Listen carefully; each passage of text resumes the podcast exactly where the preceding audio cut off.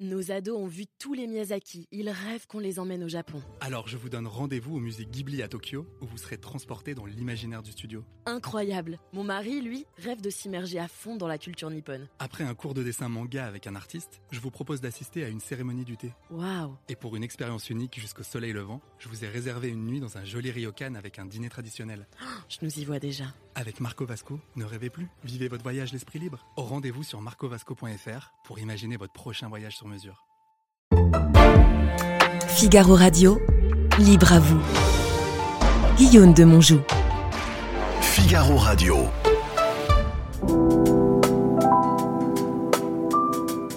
Euh, la vérité d'un homme, c'est d'abord ce qu'il cache. C'est d'André Malraux, sorti des anti-mémoires.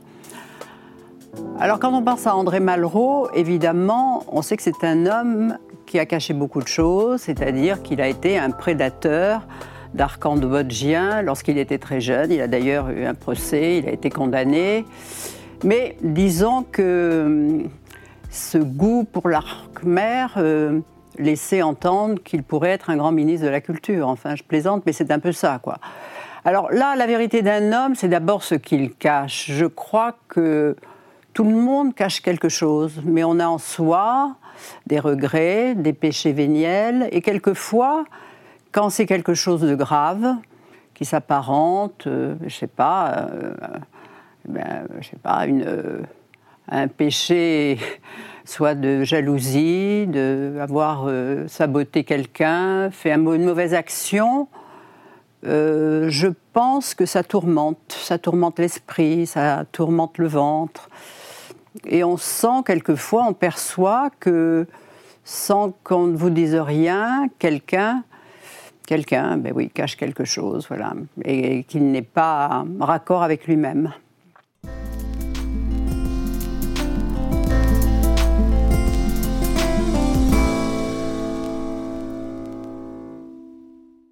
Catherine Ney, merci d'avoir accepté notre invitation confraternelle. Vous avez eu quatre frères et vous avez grandi à Périgueux, en Dordogne, dans une famille gaulliste, euh, aimante, semble-t-il. Votre mère était au foyer et votre père, directeur d'atelier à la SNCF, très patriote. Puis vous êtes rentré euh, en 1967 à la rédaction de l'Express, qui était dirigée par Jean-Jacques Servan-Schreiber et Françoise Giroud. Vous êtes devenu journaliste politique et vous avez commencé à être une des grandes voix d'Europe 1 dès 75 et vous l'êtes toujours. Vous êtes euh, aussi l'auteur de multiples livres, des portraits politiques, mention spéciale au noir et au rouge. Enfin, le, le, noir et rouge. Le noir et le rouge. oui, euh, sur François Mitterrand, qui m'a bien servi il y a deux semaines lorsque j'ai invité Mazarine Pinjot. Mhm. Euh, il n'a pas pris une ride, ce, ce, livre. Vous avez aussi publié vos souvenirs dans la collection Bouquins et vous euh, récidivez avec Secret de vie, euh, qui est un portrait, une galerie de portraits, euh, aussi qui paraît chez Bouquin ces jours-ci. Merci en tout cas de venir nous en parler. Vous avez aussi beaucoup aimé dans votre vie vous avez fini par épouser le gaulliste Albin Chalandon, qui était un grand héros de la résistance et que, dont vous avez partagé la vie pendant près d'un demi-siècle. Un demi-siècle. C'est un portrait donc elliptique Passons au questionnaire. Est-ce que j'ai fait des grosses erreurs ou est-ce qu'il y a une ellipse qui vous semble non, non, tout est dit. Tout est dit. Tout, est dit. tout commence à être dit. Justement, Catherine Ney, euh, vous dites parfois qu'une certaine concorde régnait dans votre foyer d'enfant. Est-ce que vous pouvez aujourd'hui essayer de comprendre en quoi cette concorde, cette paix, a euh, vraiment permis l'éclosion d'une part de vous? Ben, Je crois que hum, ma mère, qui était s'occupait de ses enfants, a réussi d'abord à ne marquer aucune préférence envers aucun. Il y avait une discipline, mais qui n'était pas rigide, qui, n'était pas rigide, et une grande compréhension des enfants, des encouragements. Enfin, c'était. Et je crois que cet amour, euh, moi, je vois que euh, dans ma vie, dans mes proches. Euh, les femmes de ma génération et puis d'autres qui ont peut-être eu des, un parcours plus difficile ont souvent été celles qui ont été mal aimés de leur mère. Et je pense que c'est un poids très lourd. Et moi, j'ai eu la chance euh, d'avoir une mère, euh, voilà. Euh, sécurisante, enveloppante. Sécurisante, enveloppante. Je l'appelais pendant des années tous les jours à 5 heures et il m'arrive encore aujourd'hui, alors qu'elle est morte, ça fera. oui, elle est morte en. Il y a bientôt 12 ans. Et, euh, À 5 heures, parfois, vous vous dites Voilà, j'ai envie d'appeler maman. Voilà. oui, oui, c'est vrai. Et, et être la seule fille Oui. euh, parmi quatre frères, Mhm. qu'est-ce que ça cisèle comme euh, caractère? Une grande familiarité euh, à l'égard de la jante masculine ou au contraire une- un besoin de, de batailler?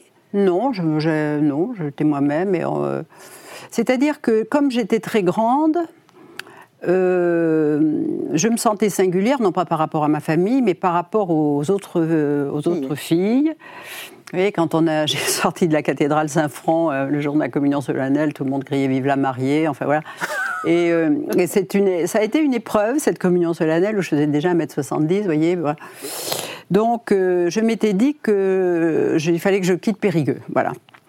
Et, Et, ça mes s'est passé parents. assez tôt, ils vous ont laissé partir. Oui, parents. parce que d'abord, ce- cette taille était pour eux déjà une preuve de maturité, croyait-il. Et puis, je suis partie avec une amie et, et je savais que je voulais faire du journalisme depuis l'âge de 13 ans, sans savoir, euh, euh, sans savoir euh, ce que je voulais faire. Ouais. Quoi. Mais euh, je suis partie à Paris et, euh, et je sais que si je voulais, enfin, j'avais compris que si je voulais faire une carrière, eh ben, il ne fallait pas aller à Bordeaux. Voilà, Bah, il fallait. Diriez-vous que, très tôt dans cette carrière, vous avez compris que ce qui vous intéressait, c'était plutôt la lucidité que la sincérité? Non, j'ai pas fait un choix parce que ça c'est pas non.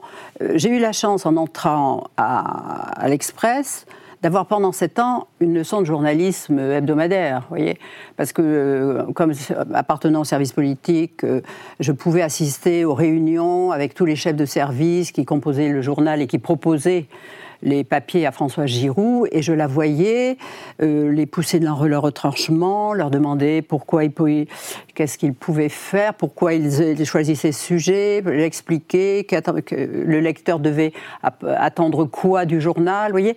Et chacun s'expliquait. Donc c'était une ouverture pour moi à la fois sur euh, la politique économique, la politique, euh, la politique, euh, la politique étrangère. Et ça, c'est quand même, c'est ça, je pense que j'ai, c'est une expérience euh, Unique. Enfin, Michel Cotta a eu la même, mais donc, euh, et moi j'étais éblouie par cette femme qui qui était d'abord toujours très élégante et qui était semblait nimbée d'une pellicule glacée, très sourire avec cette voix de miel liquide, vous voyez, qui vous enrobait. Et puis, de temps en temps, elle lançait une pique. Et puis alors, Très drôle, non? Très drôle, elle pouvait être très méchante aussi, c'est pour ça qu'on l'aimait. Et puis, euh, et surtout, euh, c'était un style, Françoise, vous voyez. euh, euh, oui, comme journaliste, moi, je- quand j'allais au Parlement et que tous les lundis l'Express arrivait, il y avait une, bu- enfin, il y avait un, marchand de journaux à l'intérieur de, de l'Assemblée. Eh bien, tous les députés se précipitaient sur l'Express pour voir s'ils étaient cités par Étrié François. ou pas Oui, mais ceux qui étaient étriés n'étaient pas contents, mais ceux qui étaient encore moins contents, c'est ceux dont on ne parlait jamais, vous voyez. Et donc, c'était, et, et- et elle avait une, une importance qu'aucun éditorialiste n'a plus maintenant, hein, parce que euh, en- euh, ces années-là, euh, il y avait deux hebdos, c'était le Nouvel Obs et, et l'Express, l'Express ayant débuté le premier, et puis euh, il n'y avait pas tous ces journaux euh, télévisés multiples. hein. Euh, je veux dire, jusqu'en 72, il y avait un seul journal télévisé le soir. La deux n'en faisait pas. Donc, euh, pour les jeunes journalistes, c'est le Moyen Âge, vous voyez, cette période-là. Alors, ça m'amène vers une question sur le, le vice principal, le plus dangereux pour un journaliste. Est-ce que c'est la paresse? Est-ce que c'est la complaisance? Est-ce que c'est la lâcheté? Est-ce que c'est la corruption? Quel, quel est, selon vous, la- la- le Oui, défaut euh, dont il faut se garder? Moi, je pense que la corruption, c'est pas un défaut qui est. oui, je veux dire, il y a peut-être. Je veux dire, c'est pas ça. Moi, je pense que tout ce que vous dites, c'est quand on fait ce métier, c'est. Moi, je crois que la première chose, c'est la paresse. Le plus grand danger Le plus grand danger, parce que on voit bien que, et d'ailleurs les hommes politiques s'en s'en plaignent, c'est-à-dire que lorsqu'il y a un portrait d'un homme politique, il faut faire à la va-vite. euh, Ben, qu'est-ce qu'on fait? On prend tout ce qu'ont écrit les, Confrère les confrères et puis on fait, un- on s'arrange, on remet à sa patte des choses qui ont été. Donc ça, alors que ben, le, le travail, c'est de continuer, de, voilà, c'est de voir vraiment les gens, faire parler les gens qui ont l'entourage, lire les livres. Et c'est vraiment ce qu'on lit là. On, on voit que, euh, mais Mm. très souvent, on est quand même de face à une classe politique qui est de plus en plus prudente et méfiante et qui ne veut pas être citée, par exemple, lorsqu'elle euh, lorsqu'elle dit des, des choses pas. Oui, mais ça, mais je vais vous dire pourquoi? flatteuse. Parce qu'il y a quelque chose qui a disparu, c'est le, c'est le off. Maintenant, les- la, la nouvelle génération, c'est vrai, je ne veux pas dire du mal, ils ne respectent pas le off. Mm. Donc les, euh, les, les- hommes politiques ne veulent pas se faire Se piéger, mais enfin, quelquefois, ils se piègent eux-mêmes euh, en, en ayant une parole malheureuse, voyez.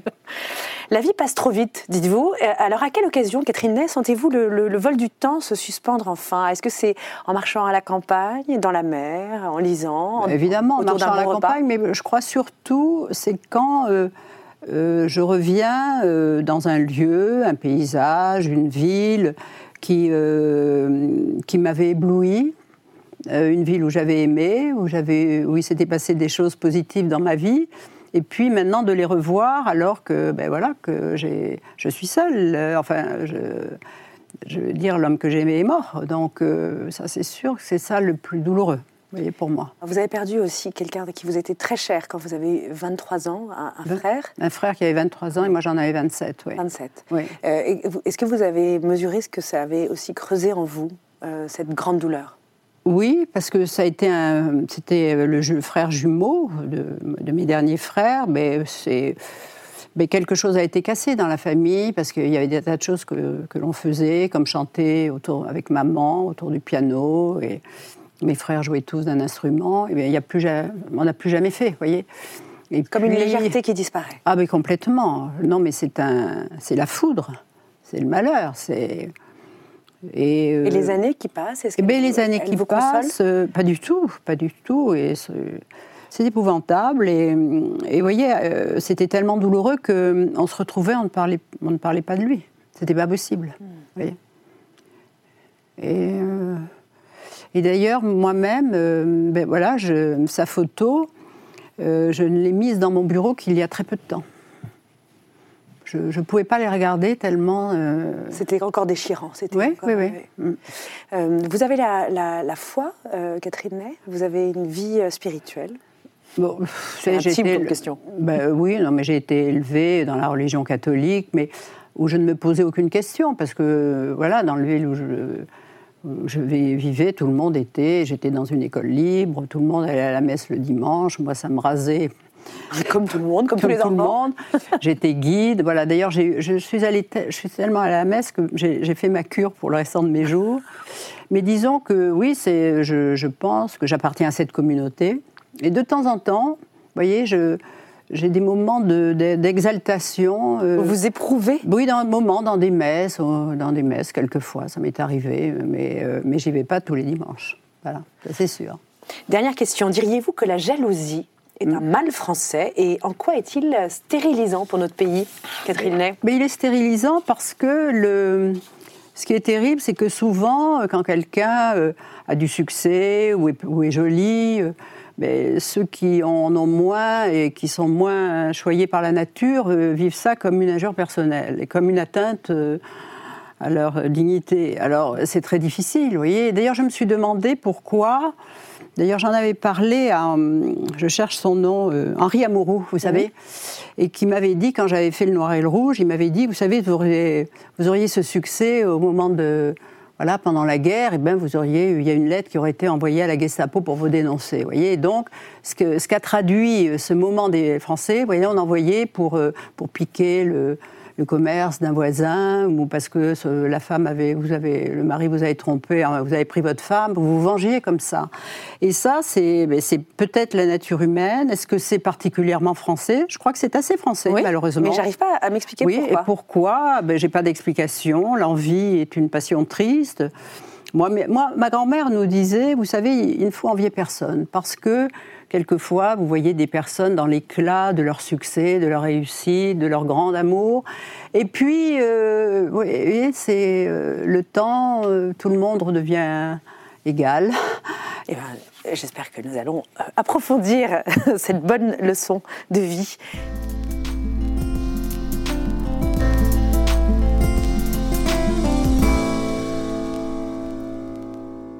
Catherine Ney, on parlait de jalousie. Moi, je, je, ne suis pas jalouse de vous, mais je vous envie d'avoir été une journaliste politique dans des années où les hommes et les femmes politiques avaient euh, cette espèce de panache, de faconde, de capacité de courage.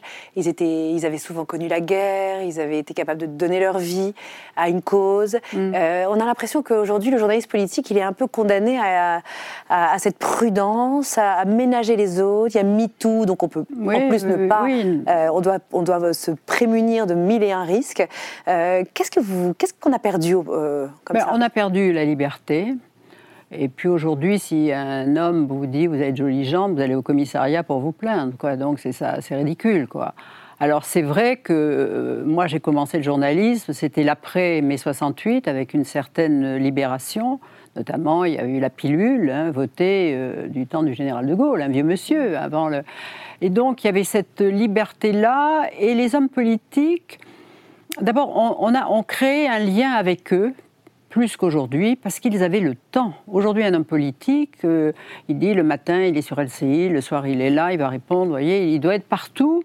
Il a très peu de temps à consacrer aux journalistes en lesquels il n'a pas confiance parce mm. qu'il trouve souvent qu'ils n'ont pas assez de recul pour juger, donc il lâche des bribes et des choses. Tandis que, vous voyez, moi, à l'Express, euh, euh, quelqu'un, un homme politique qui était sûr d'avoir 1000 signes ou 800 signes et puis sa photo, c'était, vous voyez, c'était comme s'il avait une légion d'honneur pour dans sa, dans sa circonscription. Et donc vous pouviez passer alors, une demi-journée avec lui déjeuner, je ne dis pas que je passais une demi-journée, mais quand on déjeunait avec ces hommes dont euh, certains, tous avaient fait la guerre. C'était soit la guerre d'Algérie, soit, s'ils étaient plus âgés, l'autre guerre. Donc ils se sont quand même engagés en politique avec le général de Gaulle en espérant faire quelque chose pour la France. Donc vous voyez, avant de parler d'eux, ils parlaient quand même de leur parcours, de leur guerre, de ce qu'ils espéraient pour la France, de leur foi. Et puis euh, c'est une période où on, on admirait les chefs. Vous voyez, il y avait il y avait De Gaulle, il y avait Pompidou. C'était quand même un duo extraordinaire, vous voyez, avec un talent fou. Et donc, c'était des références. Et, et puis, la, la, quand est arrivé mai 68, la croissance était de 5% par an, vous voyez. Donc, il y avait une espèce de fièvre. Donc, il y avait une fièvre. Il y avait entre le général qui parlait, qui avait un langage de portée universelle, et Pompidou comme Premier ministre qui était là et qui disait que le plus grande révolution, c'est que les ouvriers aient un travail et soient bien payés. Vous voyez Bon, donc, c'est moi, moi j'adhérais à tout ça. Et je croyais que tout se passerait bien. Et puis il a suffi que des, étudiants à Nanterre, ça part d'un feu de broussailles pour là, et puis dix ans ça suffit, un an après le général était parti. Donc ça donne aussi un grand sens de la relativité des choses. Mais qu'est-ce qui a basculé en 95 On sent dans vos... Dans, vos... Ben, 95, ce qui a basculé, c'est euh, trop de sondages, les réseaux sociaux, l'éparpillement des sources d'information, ce qui est un bien et un mal, mais surtout les réseaux sociaux qui fait que une parole en vaut un autre, donc il n'y a plus de critères de, jugement. Et puis euh, des, hommes politiques qui, euh, alors plus récemment, moi je dirais que le, que le non-cumul des mandats, la haute autorité de la transparence a vraiment fait que les, hommes qui pourraient vraiment se dire, moi j'ai une, voilà, j'ai une envergure, une vision, je, me consacre à la France, ils, ne, viennent plus. C'est un donc, métier de chien, Et donc euh, le, là, l'Assemblée a été renouvelée à 95% depuis, euh, depuis François Hollande en tout. Et donc ceux qui sont arrivés étaient des néophytes. Et, et vous voyez que dans tous les, dans tous les partis, je ne parle pas de LFI qui est un cas particulier, mais dans tous ces renouvellements, ben, vous voyez qu'il euh, y en a quelques-uns qui émergent, mais beaucoup dont vous dites ce ne sera pas des, des vanguardes, vous voyez. ce sont même des picrates. Dans cette galerie de portraits excellente, Secret de vie, qui paraissent aux éditions Bouquins. Catherine Ney, vous, vous brossez le, donc, le portrait de quelques hommes politiques, mais entre autres de Gérard Larcher, qui donc, euh, que les gens de droite aujourd'hui voient peut-être comme une sorte de figure qui quand même reste empreinte de l'ancien monde, avec une, envergure, euh, un, homme enraciné qui assume... c'est un vétérinaire, euh, vous voyez, qui qui est très à la fois, qui a fait qui est une corpulence, mais qui était aussi un grand cavalier. D'ailleurs, on s'est dit. Comment, comment faisait-il Comment le cheval faisait-il? Non, non c'est quelqu'un qui est ancré, qui aime le terroir, qui sillonne la France mm. tout le temps. Qui et aime qui, la France. Et qui aime la France et qui incarne. Je veux dire que le Sénat et lui, il incarne le Sénat. Et d'ailleurs, tous les sénateurs et de gauche et de droite sont d'accord pour lui. Et puis aujourd'hui, vous voyez, alors que dans la majorité où il n'y a plus de, de majorité, eh bien, qu'il y ait une majorité au Sénat, d'abord, le Sénat est un contre-pouvoir que le président avait peut-être trop négligé. Et euh, Gégé, comme l'appellent les sénateurs, est là et c'est une voix forte voilà, et qui entendent rester. et une autre figure il vient d'être élu au Sénat, voyez, pour un mandat de, de 9 ans, de 6 ans. Euh, euh, Philippe de Gaulle aussi m'a semblé être un, ah, personnage ah, empreint de l'ancien monde, avec une envergure, l'amiral de Gaulle. Oui.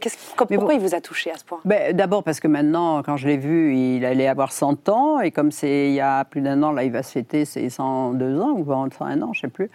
Eh bien, parce que maintenant, il est aux Invalides, il est, comme il dit, euh, vous comprenez, la messe sera aux Invalides, mais je serai pas loin comme ça. Et c'est quelqu'un qui vit dans ses souvenirs, qui a, après la mort de son père, a vraiment tout fait pour que les mémoires soient publiées. Il dit, moi seul pouvais faire le travail, et qui vit dans ses souvenirs. Mais vous savez, sa vie a été assez triste parce que sa mère ne l'aimait pas, ne s'intéressait pas à lui. Elle n'aimait que le père. Elle n'était pas maternelle. Et lui, il a fait une guerre extraordinaire. Il a voulu faire naval, ce qui est le plus dur, ce qui est un peu l'aristocratie de l'armée. Il a fait une guerre très, très, très courageuse. Et, dans le fond, quand il est rentré de la guerre, euh, c'est à peine si ses parents lui ont demandé ce qu'il avait fait. Et alors qu'il a été le premier engagé auprès de son père, il n'a pas eu le droit à être compagnon de la libération, alors qu'il aurait eu dû et d'ailleurs, parce que son père voulait pas être non, pas de népotisme. Voilà. Vous voyez, pas le, fils d'eux.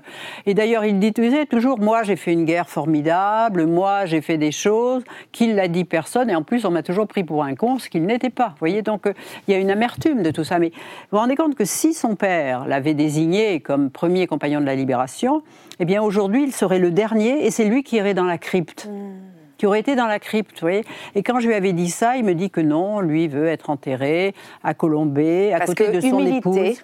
Non, c'est parce que euh, il s'en fout maintenant. Oui, voilà, la vanité, c'est pas son fort. Et, et c'est ça qui fait aussi l'envergure de. Parce que euh, le côté métallique d'Emmanuel Macron, dont je sais que vous ne le portez pas dans votre cœur. Mais, euh, c'est pas que je porte pas dans mon cœur, c'est que après l'espoir, il y a le, je dirais, il y a presque le désespoir.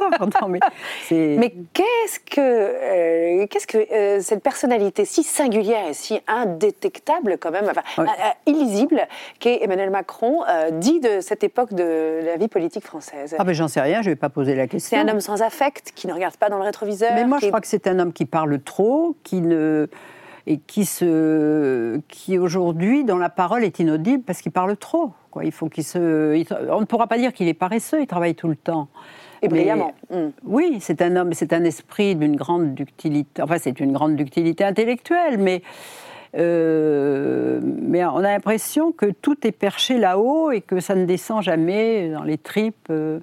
Et puis. Et cette patte humaine, alors Qu'est-ce qui, Mais, mais je ne sais pas pourquoi vous me parlez de lui, parce que j'en parle pas dans non, mon Non, justement, c'est l'ellipse, c'est l'absence de tout bouquet. Est-ce qu'on peut revenir en arrière à, une époque où les hommes politiques étaient euh, avec cette patte humaine, cette ambivalence, ces doutes? Ben, ce que ça dire, y est, ce qui est sûr, c'est que la, la, France est de plus en plus difficile, même si on on lui, fait des griefs quelquefois avec raison, mais je veux dire, on se dit aussi qui aujourd'hui aurait l'autorité, le, fluide de l'autorité, qui a aujourd'hui le fluide de l'autorité, mais je crois que les Français, tout en étant très râleurs et en ne la supportant pas, vous voyez, parce qu'il y a un relâchement général, vous voyez, les gens qui viennent à Paris, les étrangers, disent mais qu'est devenue cette ville qui était sublime, quoi? C'est le désordre, on est attaqué, on est volé, voilà, il y a, une grosse, voilà, les gens sont dans la rue, par On a perdu quelque chose qui est... quelque chose est en train, euh, en train de comme ça de, s'abîmer. Et je ne sais pas si, euh, si quelqu'un euh, pourra relever le défi de remettre relever la France le défi. Et je ne sais pas qui. mais 2027, c'est demain. Euh, mais pourtant, là, dans votre livre, jamais j'ai senti un accent décliniste, euh, ni nostalgique. Vous avez quelque chose dans votre traitement de ces figures-là qui, qui, qui, qui, donne quand même de l'énergie. On, le lit ça donne de l'énergie parce que ceux que j'ai choisis avaient d'abord un passé où ils avaient fait des choses, et puis, et puis un présent récent pour la plupart et ou même un présent actuel pour ce qui est Édouard Philippe et d'autres. Et, donc, euh, ce sont des gens vous voyez, qui, euh, qui ont une épaisseur que, d'ailleurs, je me disais, si j'avais continué, pour continuer à faire des portraits comme ça, euh, choisir, c'est difficile, vous voyez, parce qu'il y a des, des, des ministres aujourd'hui qui sont prometteurs, mais qui n'ont pas assez de d'envergure, d'épaisseur. C'est pas, pas ça, c'est de d'expérience. Voyez, l'expérience, c'est c'est quoi l'expérience L'expérience, c'est tous les jours qu'elle se construit. Voilà, parce qu'on a fait des erreurs, parce qu'on a eu des succès, parce qu'on sait pourquoi on a eu succès, voilà ce qu'on aurait dû faire, et que peu à peu, c'est la vie qui vous apprend. La vie. Il faut connaître des échecs, tomber, se relever. Et tous ces gens-là, vous voyez, ils ont commencé dur, ils ont... c'est ça qui est extraordinaire. Et puis, euh, euh, il faut aussi quand vous vous lancez, euh, avoir une, sa stratégie. Vous regardez où est-ce que je vais, comment m'y prendre. Et quand on, observe Marine Le Pen, on se dit aussi que voilà une femme qui a eu des épreuves personnelles, euh, publiques, et qui aujourd'hui apparaît comme une sorte d'inéluctable victorieuse de 2027. Qu'est-ce que ça vous inspire? Ben, D'abord, moi, je pense qu'elle a eu, ben, oui, moi je pense qu'elle a eu beaucoup de chance, qui s'appelle Zemmour, parce que Zemmour est l'extrême droite et il l'a recentré. Bon, mais dans ce cas de figure qui était très particulier. D'ailleurs, elle-même euh, comptait avoir 30 députés, mm. et pas plus, et elle en s'est retrouvée avec 90. Donc, euh, ça montre que son discours, peu à peu, c'est imposé. Euh, peu à peu. Et vous savez, dans les présidentielles, soit il y a ceux qui arrivent un peu par inadvertance, par exemple comme Hollande, hein, qui a profité enfin de la de la mort de, enfin de la mort politique de, de Strauss-Kahn, enfin euh, évidemment Emmanuel Macron, qui a fait euh, comme ça un plus grill extraordinaire. Mais il y a souvent aussi ceux comme Chirac, qui ont eu des épreuves, qui ont eu des échecs. On se dit c'est son tour. Une dernière question est-ce que vous avez déjà été entravé dans votre métier par vos convictions personnelles? Non. Jamais? Non, euh, si, j'étais entravée. quand j'avais sorti le deuxième livre sur Mitterrand, qui s'appelait Les sept Mitterrand, où je, je, critiquais quand même son premier septennat, euh, à Europe, ils avaient très peur de, des conséquences. pour Europe. Le pouvoir, il allait être réélu. Et donc, euh, Mitterrand était venu se faire interviewer par El Kabash et, Alain Duhamel. Et on m'avait dit, tu te planques, il faut pas que. Voilà, et on m'avait dit, ne, sortez pas de, ne sors pas de ton bureau. Et quand Mitterrand est arrivé, il a dit, oui, c'est terrible, Madame Ney. et dans le fond, c'est lui qui m'a sorti du placard. Je suis venue et il m'a dit, mais venez m'interviewer aussi. voilà. Et vous l'avez fait? Et je l'ai fait, oui, puisqu'il m'y invitait. Donc j'ai fait l'interview avec Jean-Pierre et Alain. Et voilà. Et donc euh, après, ben, j'étais tranquille. Donc je ne peux pas dire que j'ai été mise au placard longtemps. Mais euh, je, mes, mes, patrons pensaient que j'allais peut-être les gêner avec ce livre qui était beaucoup plus polémique que, le noir et le rouge, ça forcément. Oh mais c'est vraiment euh, comme quoi une, une trajectoire euh, professionnelle peut tenir à des choses aussi comme ça, un peu miraculeuses, des providences qui, arrivent. Catherine Neige rappelle le titre de votre dernier livre, Secret de vie, publié aux éditions Bouquin, et on peut vous entendre euh, le week-end comme une grande voix d'Europe 1. Merci beaucoup et Merci. grande route. Nos ados ont vu tous les Miyazaki. Ils rêvent qu'on les emmène au Japon. Alors je vous donne rendez-vous au musée Ghibli à Tokyo, où vous serez transporté dans l'imaginaire du studio. Incroyable. Mon mari, lui, rêve de s'immerger à fond dans la culture nippone. Après un cours de dessin manga avec un artiste, je vous propose d'assister à une cérémonie du thé. Waouh Et pour une expérience unique jusqu'au soleil levant, je vous ai réservé une nuit dans un joli ryokan avec un dîner traditionnel. je nous y vois déjà. Avec Marco Vasco, ne rêvez plus, vivez votre voyage l'esprit libre. Au rendez-vous sur marcovasco.fr pour imaginer votre prochain voyage sur mesure.